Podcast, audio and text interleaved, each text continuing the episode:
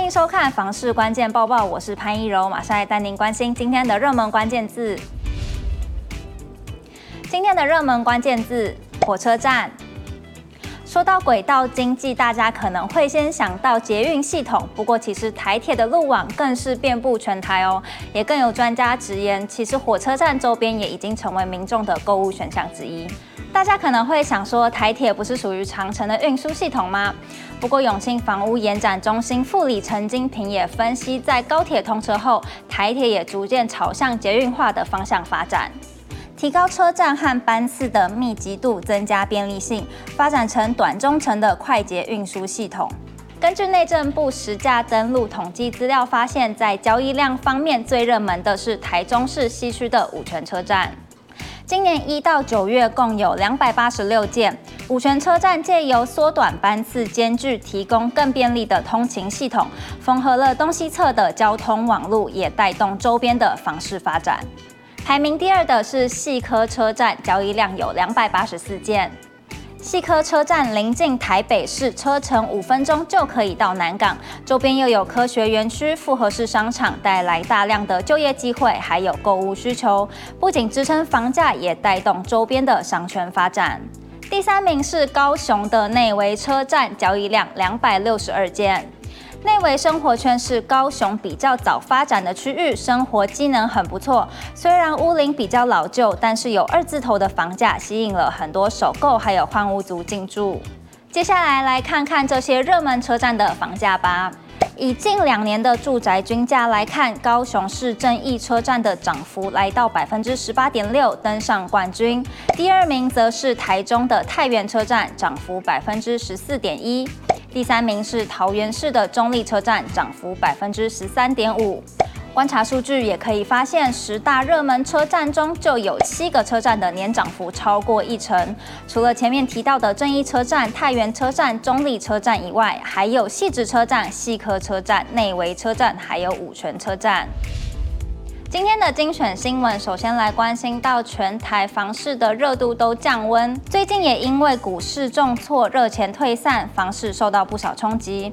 戴德梁行董事总经理严炳立认为，第四季房市乱象丛生，针对大坪数的产品，如果卖家还不卖，就会被套牢。尤其是资金行情的激情已过，未来需要理智看待房价缓修，蛋白区会率先出现修正。这也引起网友讨论：那买房到底是要买蛋黄区还是蛋白区呢？如果先找蛋白区，以时间换取空间，会不会刚好买到容易跌的房子？消基会房委会委员张新明表示，特定区域的房价当然可能会下修，但是幅度有限。如果是有自住需求的人，只要物件条件有符合自身需求，就可以下定决心购买，不用特别在意短期的价格波动。但一定要好好筛选，并且最好是从蛋黄、蛋白区的交界边缘开始搜寻物件。接下来，我们来关心到新竹的房市走向。根据二零二二年第三季国泰房地产指数，新竹县市跟上一季相比是价涨量缩。价格方面，新竹县市推案每平成交价为四十九点七万元，季增百分之二十一点二五，年成长百分之八十四点二六。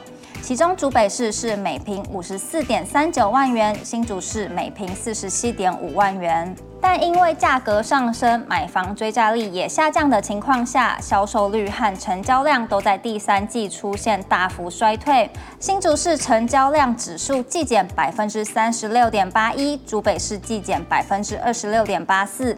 本季是呈现价量背离，后市变化得要持续观察。租房子的时候，如果发现电费低于普遍行情，到底有没有问题呢？就有网友分享，今日看到一间房子，一度电只收三块钱，相较于一般行情的四到五元，让他很心动，但又害怕有问题。不少人指出，租金才是重点，租金多个几千，电费再便宜也没有省到，也有可能是房租比行情价高，把电费的成本都放在租金里。有内行人建议，如果物件是在交通、生活机能都很不错的地方，房东根本不用刊登租屋网，就会被内线抢租。如果过两个小时后还没有被租出去，通常都是有问题。今天的买房卖房，我想问，有网友提问。屋龄五十一年的透天室内刚改装好，未来可能会有哪些问题吗？不少网友说，这样的物件贷款成数会不高，并且年限比较低。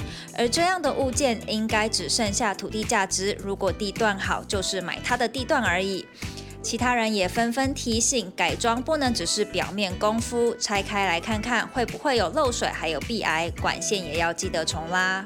如果你喜欢今天的影片，不要忘记按赞、订阅、分享，还有开启小铃铛，也不要忘记点开下方资讯栏的链接，了解更多新闻内容。